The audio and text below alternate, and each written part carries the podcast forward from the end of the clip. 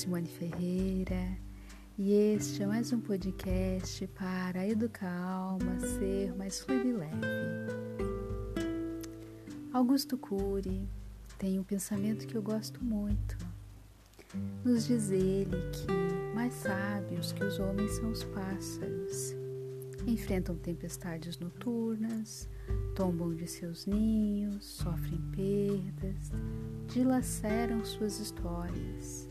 Pela manhã, têm todos os motivos do mundo para se entristecer e reclamar, mas cantam agradecendo a Deus por mais um dia. Então vejam só, os pássaros nos trazendo um belo exemplo de resiliência, que é a capacidade de nos colocarmos em pé depois de um tombo e seguirmos adiante, ainda que o nosso coração esteja dilacerado de dor. É a capacidade de resistirmos ou de nos anteciparmos aos traumas e dores emocionais, visando uma melhor adaptação diante da vida. Não sei qual é a sua dor, qual é a tempestade que vem atravessando no momento. Talvez esteja tudo bem na sua vida.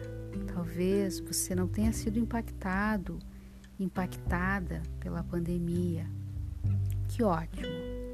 Mas imagino que conhece ou já ouviu falar de alguém que soube voltar a cantar, ou seja, voltar a viver depois de ter enfrentado uma tempestade, depois de ter tido a sua história, a sua vida dilacerada por algum episódio.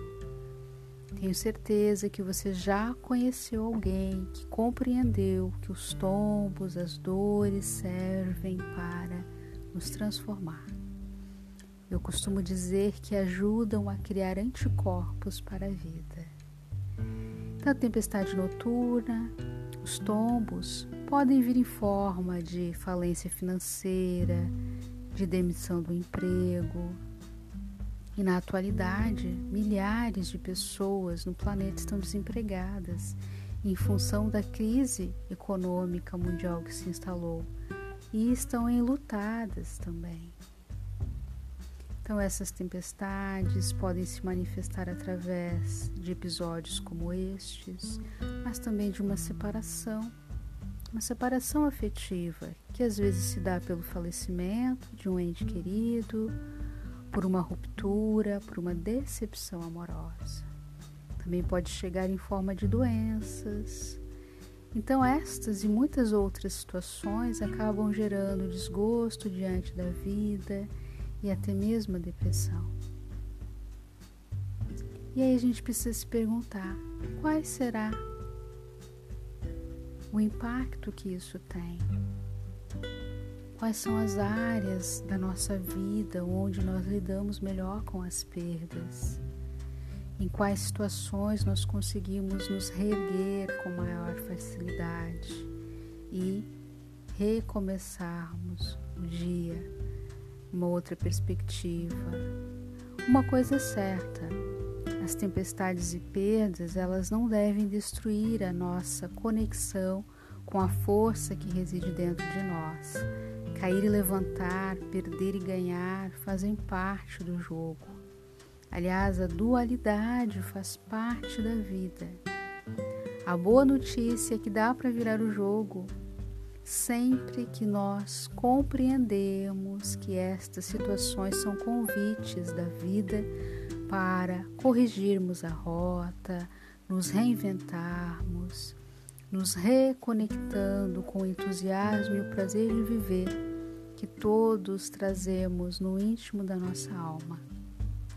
Virar o jogo significa nos tornarmos o melhor que podemos ser, é dar vida aos nossos sonhos e projetos, que foram engavetados por N razões é descomplicar, simplificar, rever nossos valores, nossas relações e os nossos hábitos.